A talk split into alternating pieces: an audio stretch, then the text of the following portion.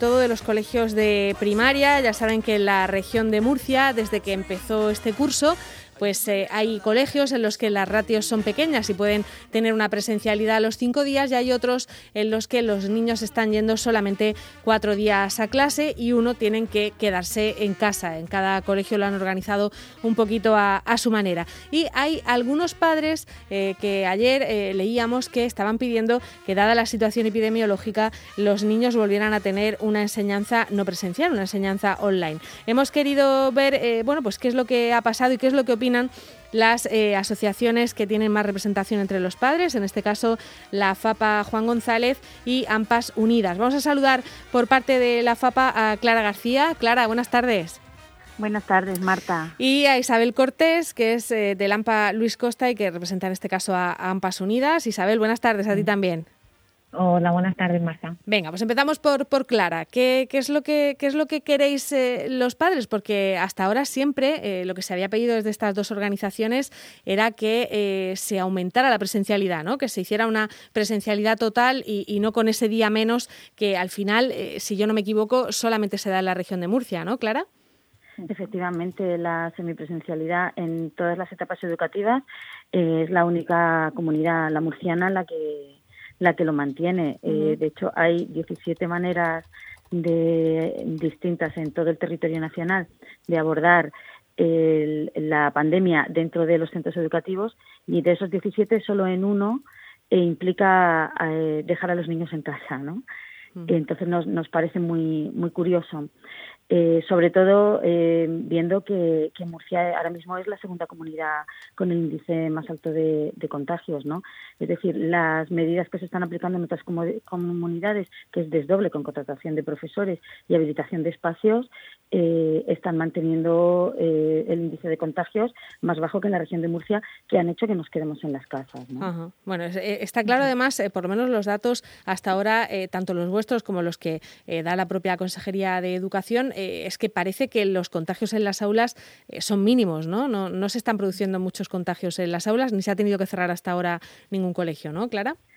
Claro, se han cerrado algunas, las aulas que se han cerrado, colegios enteros no se han cerrado. Sí que ha habido eh, confinamientos de 10 días en infantil, puesto que en educación infantil los niños no llevan mascarilla, que eso es un tema que se debería de, ver, ¿no? Se debería de, abordar. Sí, hasta seis años se, dijo que no, que no se llevaba, ¿no? Claro, entonces eh, en el resto de, cursos, tanto de primaria como de secundaria y bachillerato, cuando ha habido algún caso, pues se han aislado a, lo que son contactos más próximos dentro del aula y lo que también estamos viendo es que esos contagios vienen de fuera, vienen del exterior, no, no, no son contagios que se produzcan internamente en los centros, sino que son importados desde fuera, ¿no? Por el nivel de contagio comunitario que hay. Entonces, nosotros entendemos que la escuela y la educación es un servicio esencial. Tampoco entendemos cómo se está hablando en, entre algunos colectivos de cerrar durante dos semanas los centros educativos mm, sabiendo que están abiertos una serie de establecimientos de locales de ocio y de consumo. No, me, no hablo de hostelería, hablo de centros comerciales, de, de tiendas, de, de, casas de apuestas, que nos parecen disparate eso, eh, y se mantienen abiertos y, pero se está hablando de cerrar escuelas que son cinco horas al día, cuando desde las 10 de la mañana hasta las 9 de la noche podemos encontrar comercios abiertos. Bueno, hasta las 9 de la noche no, ahora hasta las 8. Hasta las 8, Pero hasta hace cinco días se podía encontrar eh, ese otro horario, ¿no? Entonces, creemos que, que si que si llegara el momento de mm, el momento sanitario de plantearse un cierre sí que habría que estudiarlo pero un cierre solo de los centros educativos. Porque se ha demostrado que los centros educativos el, la comunidad educativa los docentes los equipos covid y las familias están siendo muy responsables. Están siendo muy responsables dentro de los centros llamamos hacemos también un llamamiento a la responsabilidad ¿eh? Eh, por cierto, que, eh, yo creo que en otros países, eh, me parece que es en, Reino Unido donde sí han decidido cerrar los colegios, pero en general, después de ese confinamiento que hubo el año pasado en marzo, no se ha vuelto a decidir en ningún momento cerrar los colegios. Se ha considerado siempre una actividad esencial ¿no? y, han seguido funcionando. Bueno, no, mm, hoy, en, hoy en prensa podía, podía ver cómo la Consejería eh, respondía a, una noticia que surgió ayer también eh, de pues de una serie de sindicatos y de y de federaciones también de, federaciones locales de AMPAs que pedían eh, y una asociación de estudiantes que pedían cerrar los colegios. Y la consejería decía que, que ahora mismo desde la consejería no se lo planteaban y que bueno que quien a quien le correspondía esa esa decisión era a la comisión mixta, que no deja de ser también Consejería de Educación. Sí, es eh, Consejería de, Educación y de Salud, las y de salud, ¿no? Pero, pero bueno, eh, creemos que, que mantener las escuelas dotándolos de medios y recursos materiales eh, y recursos humanos para conseguirlo es obligación de la Administración. Y eso es algo que no han hecho desde septiembre. Y este escenario tenían que haberlo eh, tenido previsto, al igual que tenían que haber previsto el pasado septiembre ese escenario que siempre pensamos que llegan tarde. Ya, ya, ya. Eh, bueno, vamos a ver qué opina eh, Isabel, Isabel Cortés, que decimos que, habla en nombre de AMPAS Unidas. ¿Vosotros también pensáis que cerrar los coles tiene que ser lo, último, la, última medida que, se tomara? Sí, pensamos todas las AMPAS Unidas, que las formamos más de 60 AMPAs, eh, muchas familias en las que creemos que no tiene por qué ser los centros educativos cerrados en la actualidad cuando creemos que eh, con las medidas que están llevando a cargo los docentes y los equipos directivos, las familias y los propios alumnos eh, están siendo lo bastante adecuadas y no existen grandes contagios dentro de los centros educativos para que se nos prive el derecho a la educación teniendo en cuenta sobre todo el derecho a la salud que es también importante.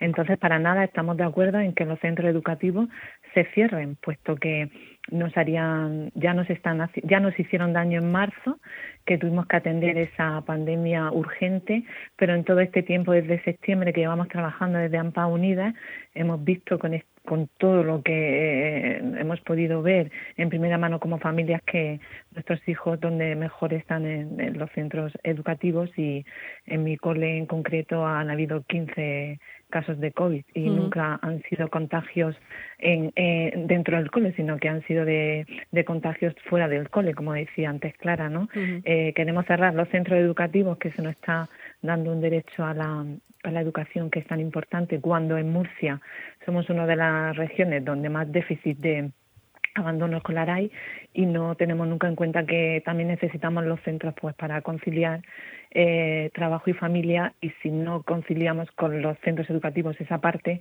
muchas familias, eh, las más vulnerables, por supuesto, lo pasarán peor. Eh, imagínate, ¿no? ¿Qué, ¿Qué, hacemos con los niños y sin trabajo? ¿Cómo se están organizando ahora mismo las familias que tienen que tener a los niños en casa un día? Pues mira, eh, hay casos de, de todas índoles. Hay niños pequeños, menores de 8 años, que se quedan solos en casa al cuidado de vecinas que van por allí, le echan un vistazo a ese niño de 8 años que está solo hasta que su papá y su mamá vengan de trabajar, por ejemplo. Hay otros niños que entre grupos de padres mantienen eh, a un padre rotativo donde eh, cogen a tres o cuatro niños de diferentes equipos burbuja, como la consejería dijo, y se los llevan a su casa para poder atenderlos mientras los padres trabajan. Yo, en mi caso, tengo que atender a una niña de 14 y a otra niña de 9 mm. y tengo una semipresencialidad que va tres veces al día o dos dependiendo la semana y la otra nena que falta un día a la semana y cuando no me coinciden las dos dentro de la casa el mismo día tengo que llevar a mi hija pequeña junto a mi madre que tiene ya cerca de 80 años porque no tengo con quién dejarla ni tengo recursos suficientes económicos para contratar a alguien que los cuide. Otros que dependen del teletrabajo porque trabajan en administraciones públicas o que sus empresas le han podido dotar de ese teletrabajo, pues a lo mejor lo tienen un poquito más sencillo porque tienen a los niños en casa. Sí, pero al final tienes que, conciliar en, tu casa, ¿no? Que, en fin. Claro, y les pueden echar un cable, pero es que para nada consideramos, primero, que cierren los centros, Segundo, que si cierran los centros y los llevan a casa, eh, existe una brecha digital grandísima en, en todos los aspectos educativos y, no vemos adecuado eh, esa solución para que bajen los contagios. Mm, creo que hay otras soluciones, como decía Clara, que llevamos pidiendo desde AMPAS Unidas y federaciones eh, que se nos doten de recursos, de dobles, de profesorado, de, de muchísima material eh, y que hagan frente de una vez por todas a esas necesidades tan grandes a las que nos estamos haciendo frente a las familias, pues poniendo todo de nuestra parte eh, cuando creemos que este gobierno regional debiera haber emprendido ya acciones hiper importantes para que los centros sigan llevando su ritmo lo más adecuado posible. Yo ayer hablé con la dirección de mi centro y bueno, y ellos me dijeron que lo peor, según el criterio de ellos, lo peor sería ahora cerrar un centro eh, debido a que ahora es cuando los niños están empezando a arrancar eh, sus estudios adecuadamente bien y que volver a una clase online es volver atrás y para nada creen que la consejería esté preparada para dotar de esas clases online. Claro, porque los niños el primer trimestre lo han dedicado casi a, terminar de repasar lo del año anterior, que, se quedó un poco colgando, mm. ¿no? Ahora es cuando están empezando a coger el ritmo. Ahora empiezan a coger el ritmo y ahora intentamos los padres, aún con muchísimo trabajo, y ya estamos medio medio organizados, mm. eh, que no hemos tenido otro remedio que organizarnos, pues como te he dicho antes, como hemos podido.